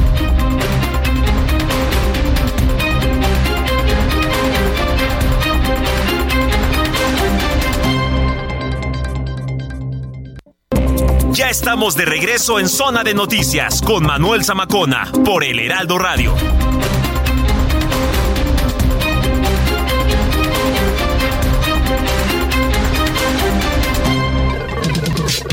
Antes de la pausa, eh, platicábamos con Juan Guevara y lo seguimos haciendo eh, sobre el tema pues, tecnológico que hay. Eh, está considerando, pues, ahora cobrar por acceso a Facebook. ¿En qué nos quedamos, mi estimado Juan? Bueno, bueno, ahí nos escucha Juan Guevara acceso a la información, que bueno, pues le voy a platicar. Digo, antes de hacer eh, contacto, por ejemplo, periodistas eh, y medios de comunicación nos toca contener. ¿A qué me refiero con contener?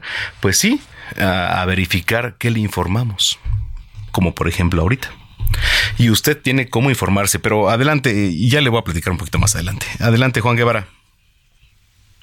¿Qué pasó, mi querido Manolo? Pues, bueno, nada más para continuar lo que teníamos antes del corte, es que si, eh, si llega Facebook o llega Meta a implementar esta eh, eh, cargo al mes, va a tener un impacto importante a los a todas las empresas que se dedican a producir anuncios en redes y que viven de y de que viven de ellos. Ejemplos de esto puede ser bueno, empresas que ofrecen productos específicamente negocio a negocio o negocio a consumidor, que constantemente están anunciando sus productos o servicios en redes, y el hecho de que Facebook o Instagram empiecen a cobrar 17 dólares al mes por acceso, les va a generar un problema eh, importante. Entonces, aquellas, aquellas empresas que en este momento estén utilizando las redes sociales para anunciar productos, servicios, aquellos que tengan servicios que le prendan a otras empresas, pues tengan eso en consideración porque van a empezar a necesitar tener eh, redes sociales alternas, quizá como TikTok, para poder empezar a atraer a sus clientes y que no vayan a tener un bajón de, ventas por el hecho de que eh, pues Meta decide empezar a cobrar 14 dólares al mes por Facebook o 17 dólares al mes por Instagram. ¿no? Pero, bueno, eh, empezamos, digo, no, no es el mismo dueño, pero eh, en el tema de Meta, por ejemplo, ¿no? Eh, pues poco a poco se aleja la gente porque la gente no va a pagar, Juan. La, la verdad, digo, es la realidad de las cosas y, y muy cercano, bueno, va a pagar quien pues quizá esté un poquito más expuesto, pero la verdad es que la gente que utiliza Facebook, eso no va a pagar. O tú dime lo contrario. No, no, yo creo que no. Yo creo que eh, en la- eh, Facebook creo que va en un declive fuerte. Sí, sí, sí. O sea, Facebook creo yo que vamos a dejar de tener Facebook en los próximos cinco años, si no es que antes. Yo pienso que el concepto de Facebook funcionó cuando fue lanzado, pero ahora creo que los usuarios en general dejan de utilizar Facebook porque se ha vuelto una red social demasiado aburrida y sobre todo que ya no es eh, lo suficientemente interactiva con los intereses de los usuarios. Eso en primer lugar. Eh, en el tema de Instagram, bueno, quizá Instagram tenga un poco más de resiliencia, de, re- de resistencia quizá a este tipo de cosas, eh, pero al final del día, eh, el, el cobrar por entrar a una red social Sí. no es algo, no es algo que, que sea sustentable en el tiempo, No, sobre pues, todo a largo plazo. Porque es Eh, Veamos difícil. el ejemplo de Twitter. Eh, ve- veamos el ejemplo de Twitter. Twitter sigue teniendo problemas financieros. Twitter sigue siendo una red social que no genera dinero y aunque han hecho lo imposible por cobrar y, y por hacer de alguna manera monetizar Twitter con suscripciones mensuales, no ha funcionado bien.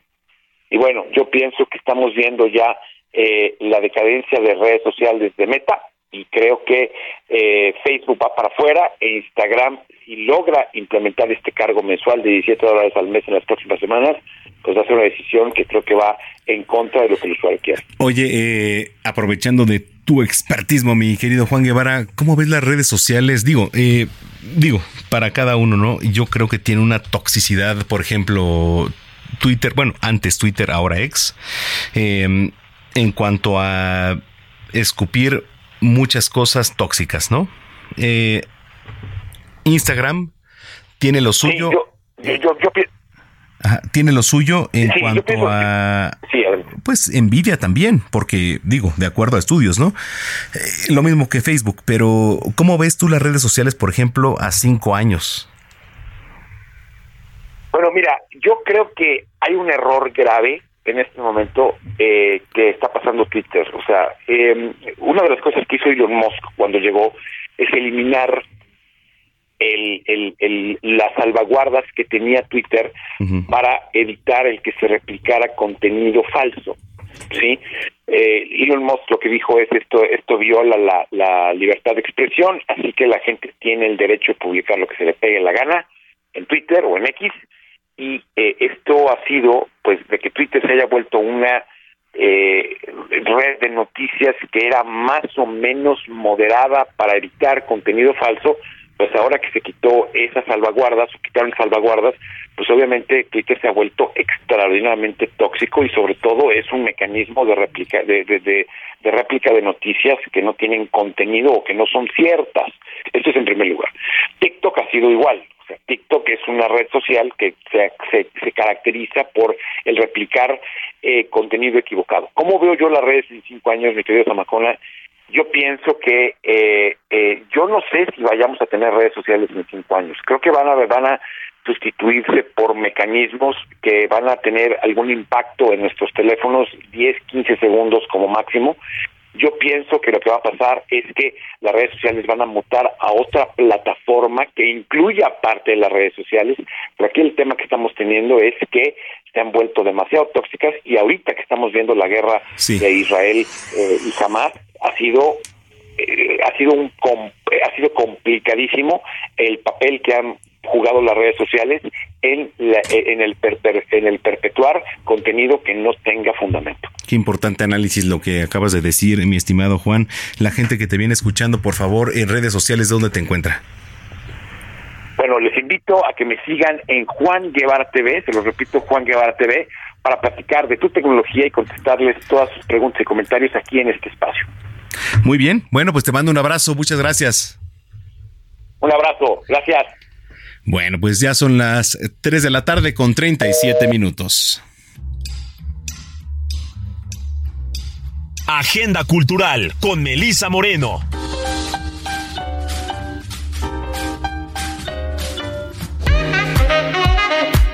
Bienvenidos a la Agenda Cultural del Heraldo de México. Yo soy Melisa Moreno y esta es nuestra selección para Zona de Noticias. Internacional Cervantino es la fiesta cultural más grande de América Latina y con más de 2.200 artistas de 31 países, este año tienen programadas 44 funciones de artes escénicas y 64 actividades de artes visuales, cine y literatura. En conjunto tienen una desbordante oferta cultural que no para durante 17 días. El público vive una experiencia intensa y vibrante con múltiples opciones para todos los gustos y de gran calidad. Su sede no tiene comparación. La ciudad de Guanajuato, reconocida como Patrimonio de la Humanidad por la UNESCO y orgullosa de su pasado minero, es una de las más bellas de nuestro país. En su edición 51 cuenta con invitados internacionales, además de mucha música, danza, teatro y hasta ópera. Y Sonora y Estados Unidos son los invitados de honor para esta ocasión. Los eventos a los que se puede acceder de forma gratuita se llevan a cabo en la Lóndiga de Granaditas y para inscribirte tienes que registrarte en la página de Boletia. Recuerda que solamente es para acceso a gradas, pues las sillas tienen un costo. El Festival Cervantino se realiza hasta el 29 de octubre y si quieres conocer todos los eventos y sus horarios solo tienes que acceder a festivalcervantino.gov.mx.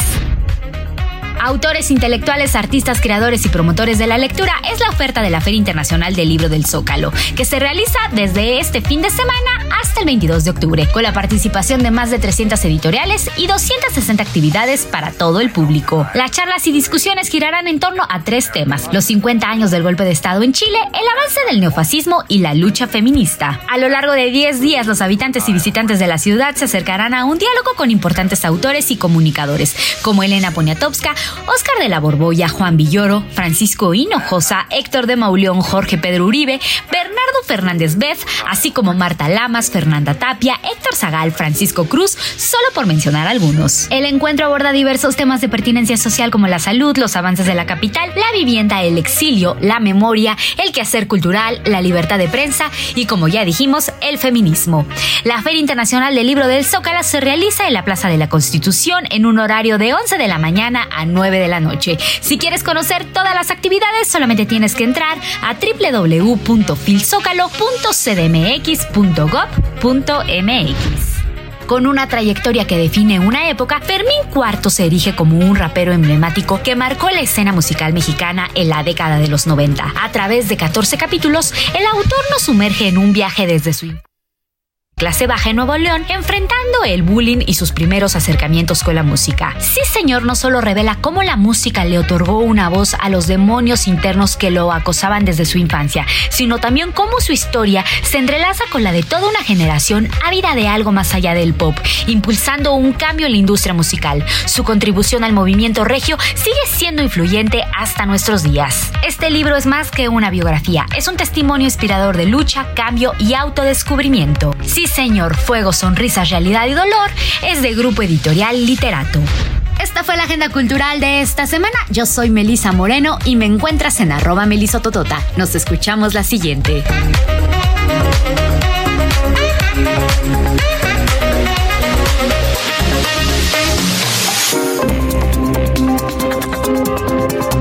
Sigue a Manuel Zamacona en Twitter e Instagram, arroba Zamacona al aire.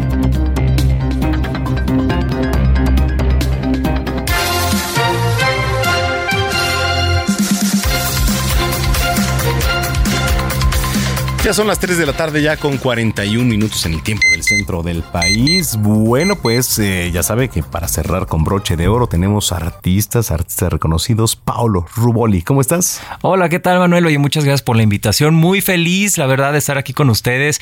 Y bueno, pues este presentando ahora sí que mi nuevo tema musical, ese compa eres tú, que sé que les va a gustar muchísimo. De hecho, Ese vengo, compa eres tú. vengo a platicarte de ese tema tan interesante. Este es una canción para los mandilones, para todos esos Ándale. compadres que ya no nos los dejan salir. Ahorita. Está toda la producción, mira, ya, ya dijeron, ah, mira, es tu canción. no, No, bueno, a ver, si ven a Paolo, para los que nos vienen escuchando, por ejemplo, para los que van circulando, Paolo, esclava aquí, este, un, una Claro. rea que se dice aquí, muy bonita, aquí de plata o de diamantes, bien, como debe ser. Claro, este traigo mi look tejano, traigo mi, look mi tejana, mi sombrero Uh, la, también. la, y bueno, pues, uh, la, la chulada. de- no, mira, este, pues es, es mi look muy caracter- característico de Pablo que ha ido evolucionando al paso de, de mi carrera desde que inicié. Y pues eh, imagínate, empecé con el pelo de color morado y ahorita Es- pues ya traigo tejana. Es una ¿Y- y cómo evolución. cambió? Pues ¿Por ha, cambiado impresionantemente. Ya traigo botas, este, eh, ya sabes, el pantalón ajustadito que le gusta a las chicas, ¿no? Que ahí me andan viendo en los conciertos a ver qué se asoma. Así, no, ya, la verdad es, la verdad es que es una carrera que yo amo con todo el corazón y, y, pues ha habido una evolución desde el principio, ¿no? Siempre busco pues ofrecerle a todas las Paulovers, que así se llaman mis fans. pues, Paulovers. las Paulovers, que les mandamos un, un besote y a, y a los hermanitos Paulovers también, porque hay hombres, este, un abrazo también, que son las, los que están este, dedicando ahorita la canción del mandilón, ¿no? Entonces, a todos ellos pues les mandamos un gran abrazo. Oye, platícanos, ¿qué estás haciendo eso con lo del mandilón? Mira, hay un tren muy interesante en TikTok que ahorita está, está yéndole increíble. Este es grabar haciéndose pues cosas de mandilones, ¿no? Ya sabes, lavando, O sea, sería así planchando. como ponerse el, pues, un mandil. Un mandil. Porque el- la palabra mandilón viene de mandil. Claro. Un mandil, pues es, bueno, era de, de la época de eh, el 19.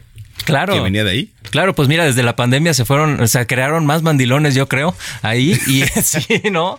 Y aparte, bueno, pues también pues va dedicado a los que ya no nos los dejan salir. En sí, de eso trata la canción. Yo tengo muchos compas y ahorita estoy, pues, digamos, iniciando una relación. Claro. Es- estoy iniciando relación.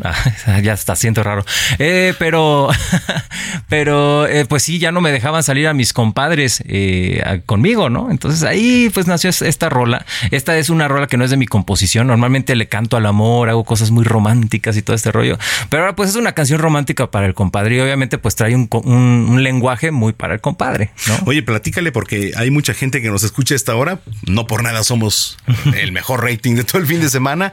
Platícale, este, dónde te escucha, todo. Claro que sí, mira, yo estoy en todas las plataformas digitales, en todas, no hay ninguna en la que no esté. En YouTube hay muchísimos videos ya eh, que hemos estado produciendo y trabajando durante años.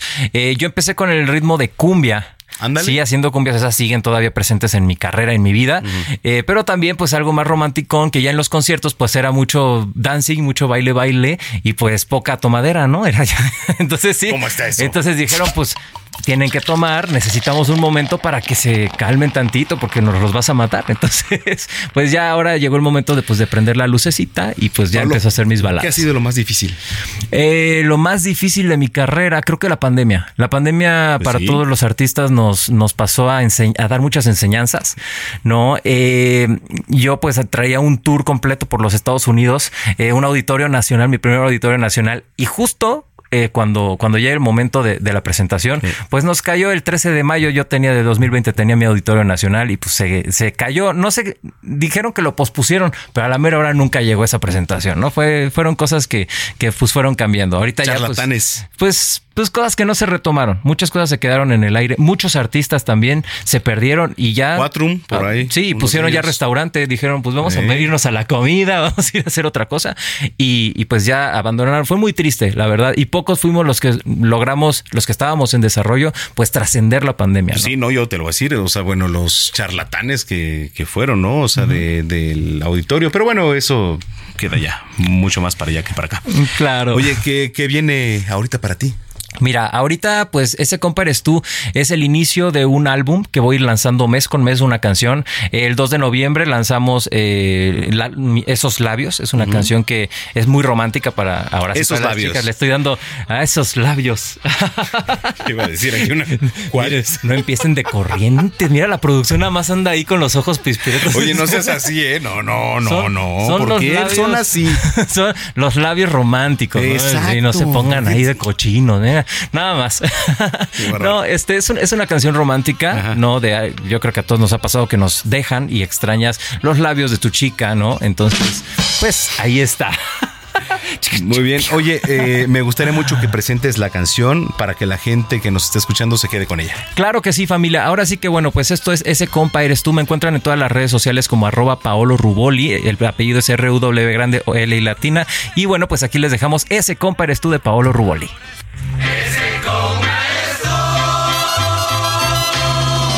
Tengo un compa, una pistola, mi viejón. A cualquier morrita chula se ligaba.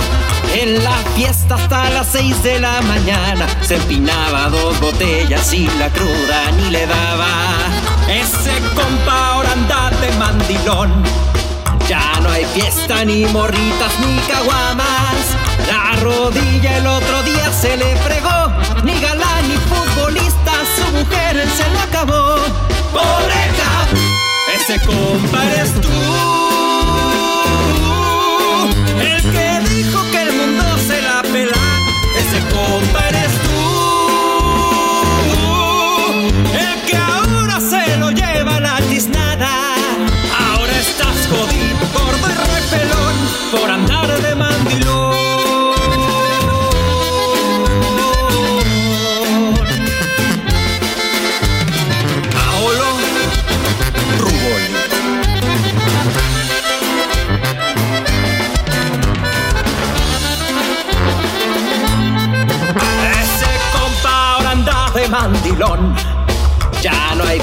Ni morritas, ni caguamas. La rodilla el otro día se le fregó. Ni galán, ni futbolista, su mujer se lo acabó. Pobre cap, ese compa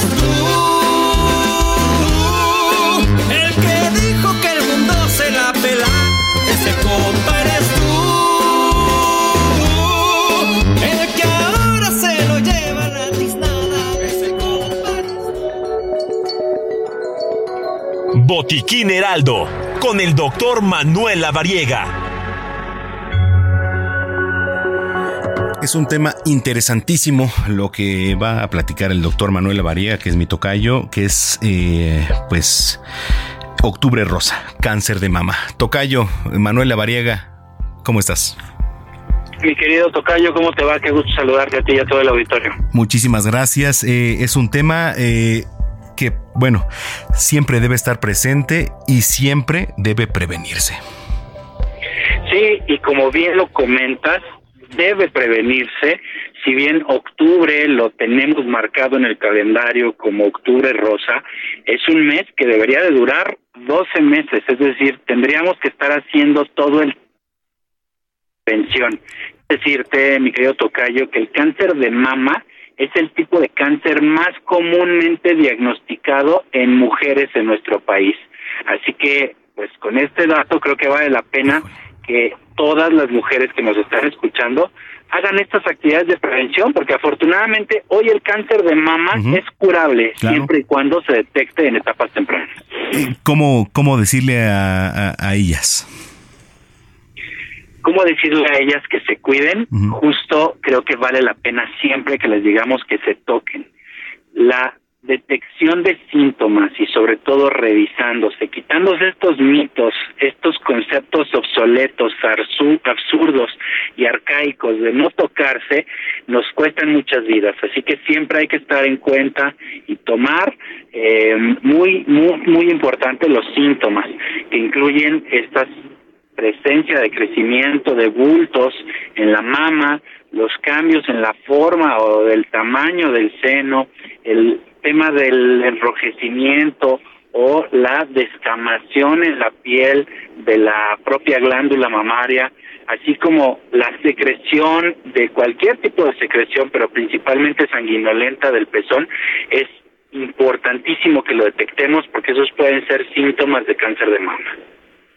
Sí, por supuesto. Bueno, qué interesante y, y sobre todo hacer conciencia, ¿no? En, en esta época, porque no nada más en esta época del año, porque de repente ponemos en, bueno, en sintonía que este día es o este mes es, bueno, no, creo que todo el año, creo que todos los días debemos hacer conciencia, ¿no? Octubre Rosa es un mes dedicado a justo generar conciencia sobre el cáncer de mama, enfocado siempre a la importancia de la detección temprana, el tratamiento, también el apoyo a las personas, a las mujeres afectadas, pero también a las familias, pero sin duda pues estas actividades de detección principalmente con la mastografía, que es la herramienta crucial después de la exploración física para poder hacer esta detección. ¿Algo más que eh, recomendación que quieras agregar, Tocayo? Eh, yo creo que vale mucho la pena, Tocayo, que les digamos que muchos de estos estudios son gratuitos, así que no hay excusa ni pretexto, así que hay fundaciones en nuestro país que hacen estos estudios de manera gratuita, hay campañas ahora en este mes, así que es un muy buen momento para poder revisarse, porque el diagnóstico y justo eh, el resultado dependen mucho de la etapa en donde se diagnostica. Así que todas a revisarse y también los hombres a revisarse porque aunque es poco probable, menos del 3% de la población en hombres puede tener cáncer de mama. Pero sí pueden tener, ¿no? Sí, también los hombres pueden tener cáncer de mama. Híjole, bueno, pues es, es un dato interesante también. Eh, doctor Lavariega, la gente que te viene escuchando, ¿dónde te sigue? ¿Dónde te encuentra? Ya sabemos que en los, eh, en los googleos, pero pues eh, ahí estás. DR La Variega Sarachaga, todas las redes sociales y ahí estaremos completamente atentos y pendientes para cualquier duda que tenga todo el auditorio. Bueno, pues ahí está, el doctor Manuel Lavariega Sarachaca, uno de los eh, líderes de la salud a nivel mundial. Bueno, pues eh, gracias eh, por sus comentarios. Eh, ¿Dónde se pudo ver el eclipse? No, bueno, pues ya pasó, eh, ya pasó el eclipse, tuvimos ahí un análisis. Yo lo quiero invitar para que mañana eh, pues nos eh, escriba, tenemos regalos. Y hoy se me fue, porque sí teníamos regalos. Mañana, primera hora, bueno, cuando empiece este espacio, yo se los regalo. Este, pases para la lucha libre, para domingo familiar de la lucha libre. Bueno, con esto nos vamos. Muchísimas gracias. Yo soy Manuel Zamacona y a nombre de todo este gran equipo eh, de producción, les agradecemos su preferencia. Nos escuchamos mañana en punto de las 2 de la tarde. Pásela bien. Hasta entonces.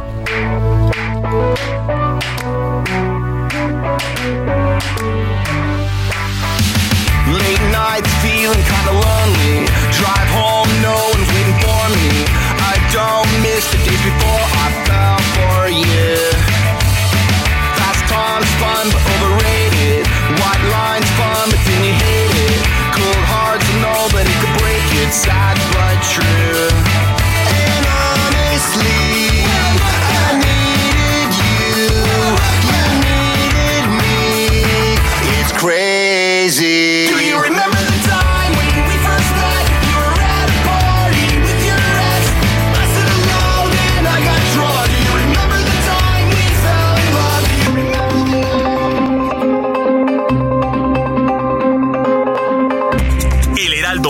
Presentó Zona de Noticias con Manuel Zamacona.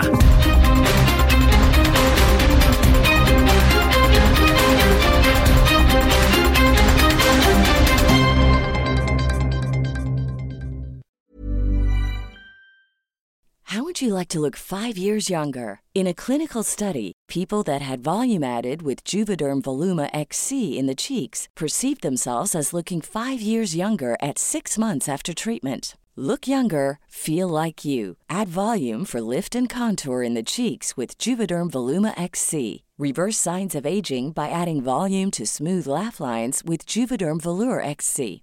For important safety information and to find a licensed specialist, visit juvederm.com. That's J U V E D E R M.com. Not for people with severe allergic reactions, allergies to lidocaine, or the proteins used in Juvederm. Common side effects include injection site redness, swelling, pain, tenderness, firmness, lumps, bumps, bruising, discoloration, or itching. There's a risk of unintentional injection into a blood vessel, which can cause vision abnormalities, blindness, stroke, temporary scabs, or scarring. Talk to a licensed specialist to find out if it's right for you.